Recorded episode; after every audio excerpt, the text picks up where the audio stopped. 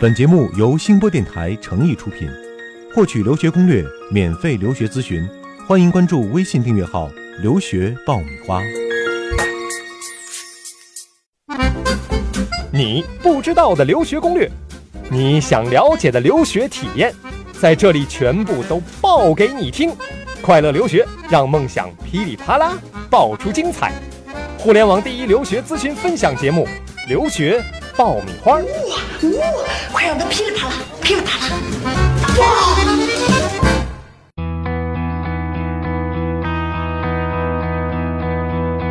Please don't see. Just a boy cut open dreams and fantasies.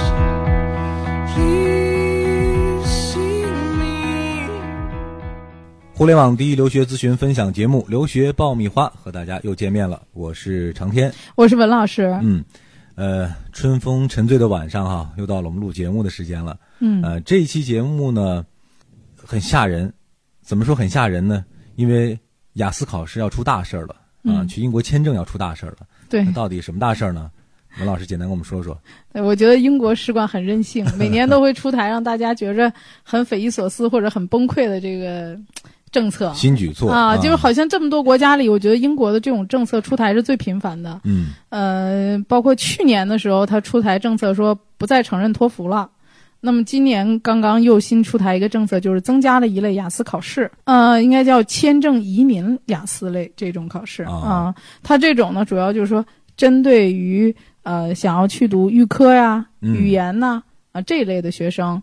增加了一些新的雅思考试。呃，那是新的也要考，旧的也要考，还嗯是说如果你是这种语言啊或者预科这样的，我只考这个新雅思就可以嗯啊了？，其实它英国的这个签证呢，它分几种类别，嗯一种就是说，呃，B 二的这种类别，这种类别就是说主要是去读一些学位课程，比如说本科呀、硕士啊、博士啊这类课程。那么这一类的课程学生呢，就你直接读的啊、那么语言可以直接达到他入学要求的学生，不受任何影响。嗯你还可以考原来的这种雅思考试啊啊，这个没问题。那么就是说，大多数的学生其实很多是考不到他入学的要求的，比如嗯硕士的要求是雅思六点五，单项不低于六。那么这些学生可能他只考到了六，他需要配语言。那么这类学生对他的影响是最大的。嗯四月六号之后，你必须要参加他规定的十三个考点中的其中一个考点去考试。那么原来的这个考点呢，在全中国呢，在全球一共有一千个考点，中国有五十三个考点。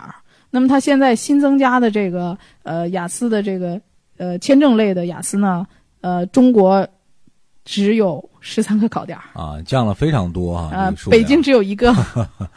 那就意味着很多学生要排着队往去外面考了。对是吧我学生刚得到这个消息的时候，啊、四月呃刚刚出台吧，三十号出台的时候，他嗯第二天去报考位的时候已经满了已经满了，没有考位了。 啊，那赶紧周边这个近的地儿赶紧去去去去排队吧。对、啊对，但是现在好像呃，其昨天吧，我一个学生说，五月十六号的考位在北京以外的其他城市还是还是有有的啊，对。啊呃，那我梳理一下，刚刚文老师讲了一下从这个规则上的一个流程哈、嗯那就是说，呃，在规定的这个期限之前，嗯如果你考旧雅思的成绩没有到达那个线的话，嗯那就意味着你接下来必须得考新雅思的成绩，对，四月六才号能以四月六号为下界，来为限。对、啊，对如果之前你的成绩已经达到了旧雅思考试的那个嗯标准线的话，那你对新雅思就可以不用考对 了，，就是你四月六号之前考的雅思，我都 OK，我都认可，都认可、嗯、啊，那四月六号以后你要再考雅思呢，要不然你就报考我十三个考点中的任何一个，嗯，要不然你去考普通类的雅思，你就必须达到官方直接入学的要求，雅思六点五单项不低于六或者是六分啊、啊、就是看你读的是本科还是硕士。嗯，那这个新雅思的成绩要求和旧雅思考试的成绩要求中间这个差距有多大呢？嗯其实它没有成绩上的要求，也嗯没有难度上的要求，嗯包括内容上也都是一样的。那那为什么又又又变着法儿的要多出来这么一个一个一个考试的项目呢？对，这个就是一个很很有意思的事儿，就是它的呃报名费也要比普通类的要贵，啊贵两百五十块钱， 正常普通类的是一千七百五，然后嗯它的这个考试报名费是两千块钱，啊，你花两千块钱你还报不上 名哦。嗯摆明了就是说，我知道大部分人其实都过不了，那我就来、来一个新花样的，反正你必须得参加我这个新的考试。对，其实这个新的考试主要上的差别呢，是一个监控上的，嗯嗯比如说它会有现场拍照啊、摁指纹呐、嗯、等等这些呃验证这个，还有全场的这种录像嗯，啊、所以它其实只是在监考方面更严了，嗯也是针对一些作弊的情况，那学生在准备考试的内容方面会没有变化新的压力吗？呃，没有什么变化，对，啊没有任何变化，从考试上没有变化，只是说他希望这个十三个考点监控更严格，避免这个作弊的情况。啊，那你觉得这个新政策出台之后哈、这大事儿出了之后，对学生来说、最大的影响是什么呢？我觉得是这样，就是说，在这个时间段儿，它出台这个政策，四月六号，实际上针对今年九月份入学的大多数学生来说，在四月六号，该考完雅思已经考考完完了。了，嗯啊，只有少部分很弱的学生还没有一直没有达到这个学校的入学要求。呃，应该讲大多数的，我认为百分之七十的人应该还都是针对于今年九月份入学，在四月份之前应该都考出嗯，这个、对今年的学，生其实影响是没那么大的，对啊对但是对新的一年准备的学生来说，那你就必须要适应这个新雅思的，对不不管是考点呀，还是他考试的这个设置啊，你对可能就要有一个了解了。对对对，而且他在这个，如果你是在四月六号之前用考过的这个雅思成绩，呃，要在十一月六号之前来提交申请。嗯，呃，就说你这个成绩只能到十月六号的时候有效，过嗯了十月六号之后，你四月六号之前的这个考试成绩也无效了。啊，那如果真过了以后呢，那我还嗯得再考新雅思，对，就是说什么意思呢？比如说我在四月六号之前，我考了一个雅思成绩，嗯我针对于我申请今年九月份入学是有效的。嗯比如说我申请二零一六年九月份入学，那你这个成绩又无效了。啊，那未来会不会慢慢的出现这种情况，就是我新新雅思成为一个主流，旧雅思慢慢就会被呃，我认淘汰掉为呢应该是并行的，因为并行这个普通类雅思针对于其他的英语国家都是正常使用的。啊嗯这个现在只有英国出台这个新政策，比如说澳洲啊、呃加拿大呀、嗯新西兰啊，甚至说美国的一些学校还都认成认可这个普通类的雅思考试普通雅思啊，对，所以它仍然是个主流。呃，当然，我觉得它这种签证类的雅思应该将来考点会越来越多，因为嗯它这个呃设备啊各方面会慢慢的更它新。总得有一个逐步的去去嗯。呃丰富和完善的一个过程对啊，嗯对对对，所以他这个嗯比较突然，我感觉 嗯，要么说任性的是吧？，呃对嗯，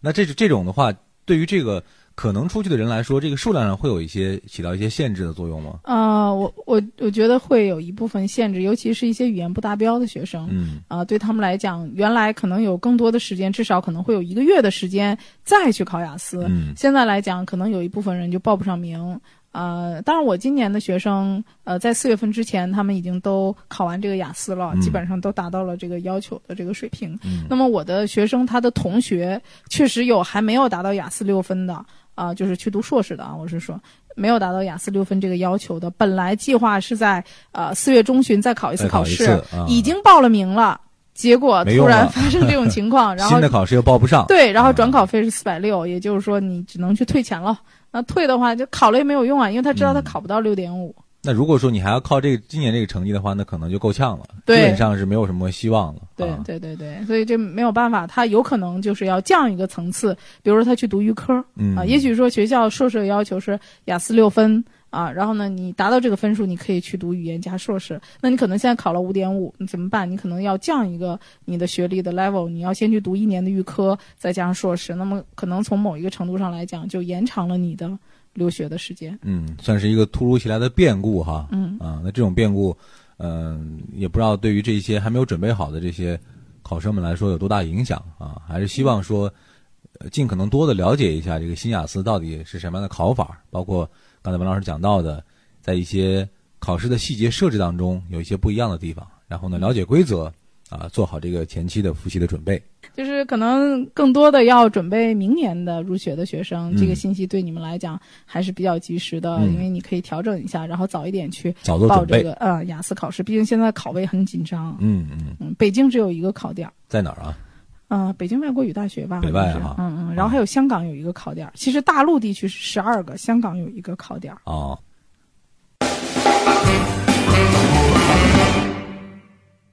留学爆米花，我们的节目继续啊。今天前一段讲了去英国留学出大事儿了哈，嗯呃，因为这个事儿本身其实是一个新的变化，所以说呢对，刚才文老师讲的很清楚了，嗯、我们讲的比较短，那今天呢，我们就多来几个答疑的问题啊、嗯多回答几个大家的疑问。对，最近问题很多。对，最近在我们的微信的公众号“留学爆米花”上呢，提问题的同学和家长是越来越多了嗯啊，提的问题也是更加多元了啊。比如上一期，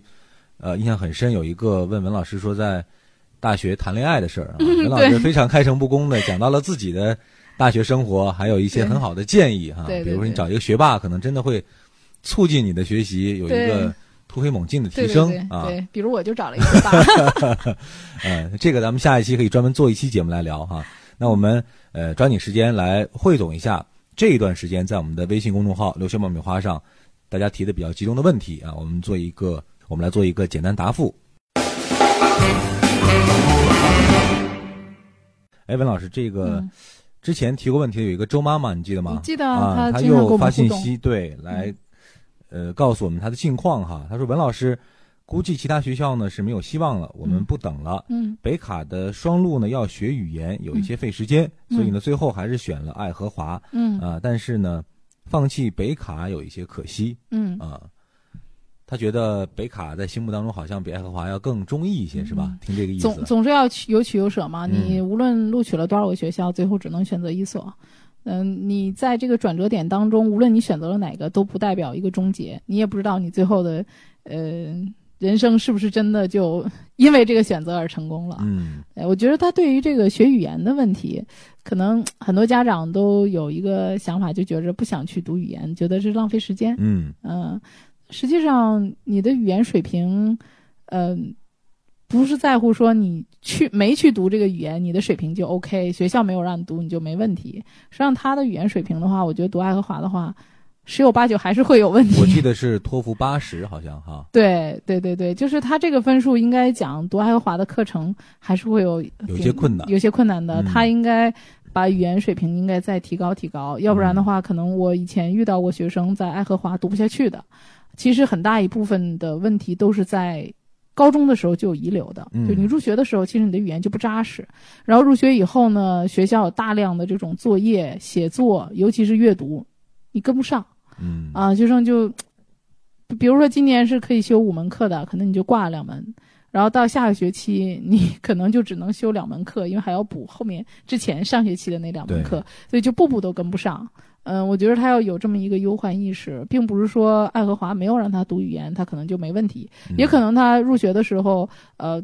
有一些测试啊，那么测试之后，没准儿也会给他加语言课，只是说跟正课一起，这也是完全有可能的。对，所以说看似会省了一些时间，对但是有可能在后面的学习过程中，嗯，还这是个时会间还找会回来的补。回来。 对，啊出来混嘛，总是要还的 嘛，所以说早早还晚是啊晚的。这个建议抓妈哈，客观的评估一下孩子目前英语的这个水平到底对是什么样的。对对对，对如果对觉得呃好像有一些吃力的话，那可以有意识的帮他提前补一些语言的课程啊，嗯不用去那边补，可以比如说在国内也可以来对，因为这段时间进其实行一没些什么提事儿升嘛哈，对这样嗯确保孩子在对，到了国外之后，在学业上不会那么吃力。嗯啊，尤其是阅读方面，一定要大量的去阅读。嗯，总而言之吧，嗯、不管其他的怎么着，反正是定了。嗯啊、祝这也个能走孩子了对在国外是这个留学生活能够顺利对愉快对。再来看一看其他的朋友们提出的问题啊，这有一位应该是一个男生吧，他的名字叫裘彤啊，他想问问文老师，能不能推荐一下加拿大和澳大利亚的美术专业的大学嗯啊？另外呢，一般来说学费会是一个什么样的水平？美术类或者艺术类的学校嗯是不是学费比普通学校会要高一些呢？呃，会稍微有一些高，但是不至于高特别离谱。主要是嗯美术专业它的这个耗材比较贵，啊比如说他可能随便拿出一支笔，笔啊、颜料啊什么这种对啊对，我之前我学生在学校里边儿自习室丢了一盒燃料，光一盒燃料就一千刀。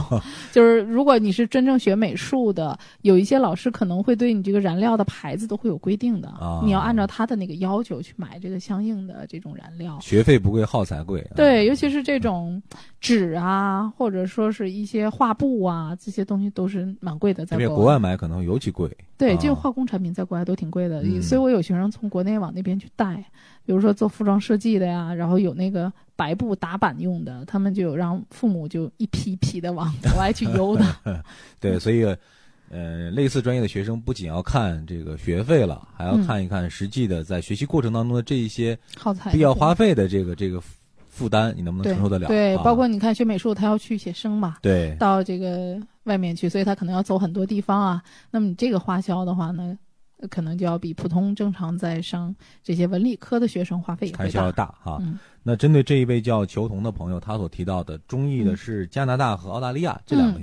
国家的美术类的学校、啊有，，这两个国家差距费用还挺高，嗯，挺高的。呃，加拿大的话，一年的生活费加学费的话呢，基本上是在十五万到十八万人民币左右就够了、嗯啊。那么澳洲的话呢，生活费加学费的话，基本上要在二十五万左右二十五万左右、啊，所以这个澳洲的话费相对会高一些。嗯那么这两个地方的学校也会各有特色。加拿大呢，它主要是以学院为主，专门的美术类的学院，而不是嗯综合类的大学。啊，比如说，这个加拿大有一所特别出名的大学，被称为这个美术界的哈佛， 动漫界的呃应该叫动漫界的哈佛动漫界的啊、这个名字叫的很大哈，因为它呢，动漫这个专业呢是排名世界第一的。啊啊，它的好多的这个美国大片儿啊，这个包括这个电脑的这个动作的这种合成啊，全都是在这儿做的。嗯你们看到美国很多的这种大片儿，实际它的后期制作都是在加拿大做的。啊，嗯，这个呃学、学校名字叫谢尔丹，谢尔丹哈，嗯，谢尔丹，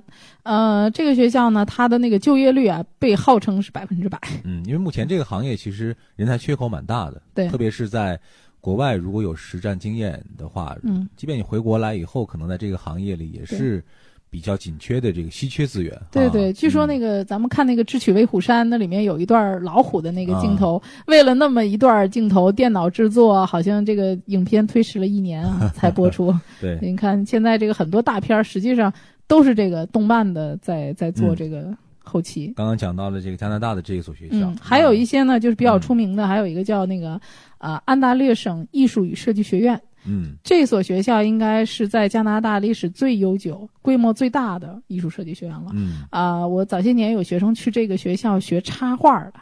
专门画插画啊，插画对，哦呃，因为这个专业也是很特别的，但是我觉得这个插画专业现在也是比较稀缺的啊。嗯，嗯，但是国内我好像这个插画师目前生活的状态还境遇还不错，对啊，因为对需求的这个。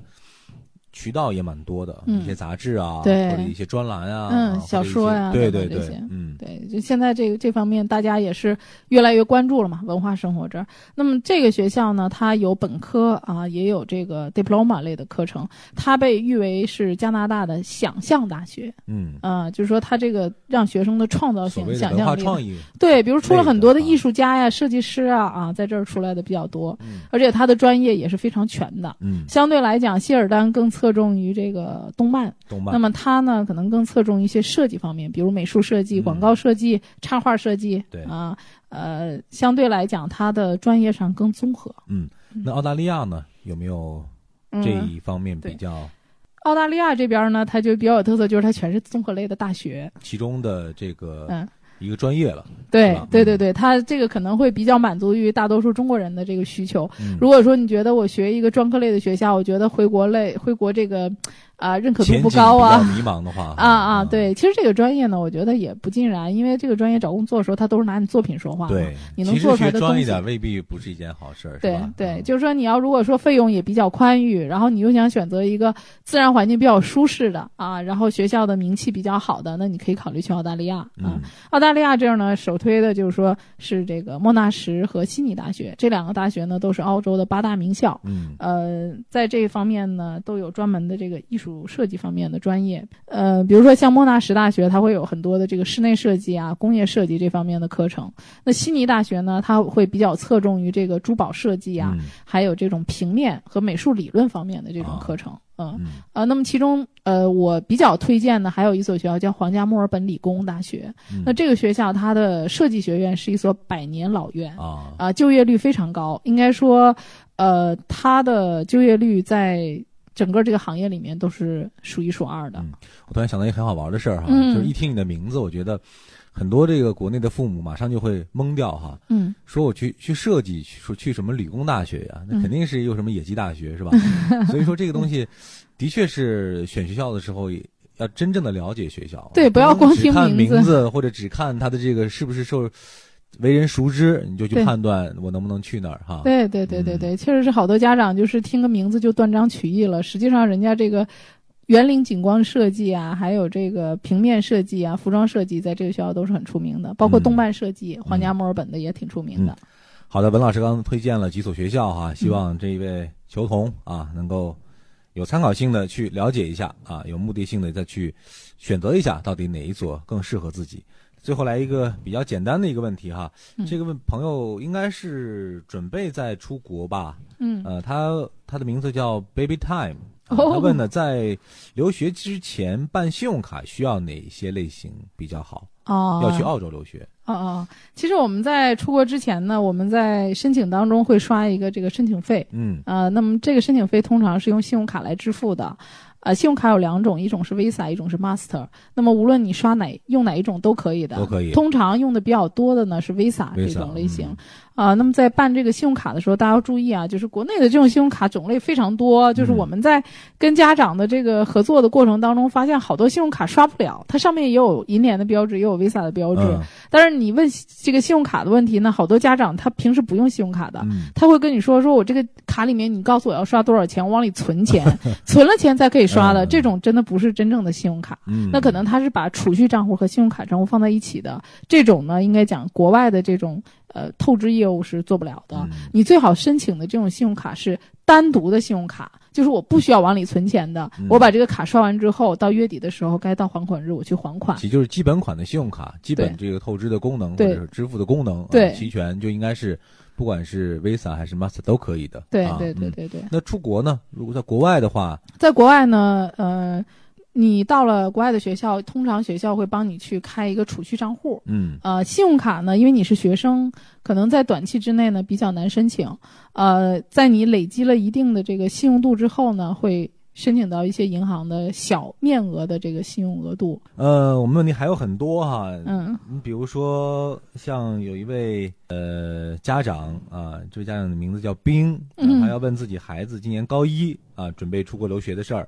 还有一个叫李小萌的厦门大学的朋友啊，嗯要问这个自己准备要去国外申请的事儿，但确实今天时间的关系，我没有办法一一去回答了。嗯，那没关系，我们在下周二的节目，大家记好了，在下周二节目当中呢，我们会是一期专门的答疑的节目。嗯呃，在我们的平台上没有被回答到的这些问题，那文老师将会在下周二的节目当中来统一给大家进行回答。也希望大家多提问题，嗯让问题来得更猛烈些吧。如果还有新的问题，马上加入我们的公众微信号“留学爆米花”啊，在上面呢向文老师提问，我们在下一期节目当中会统一的来进行答复。那这一期我们就先这样了，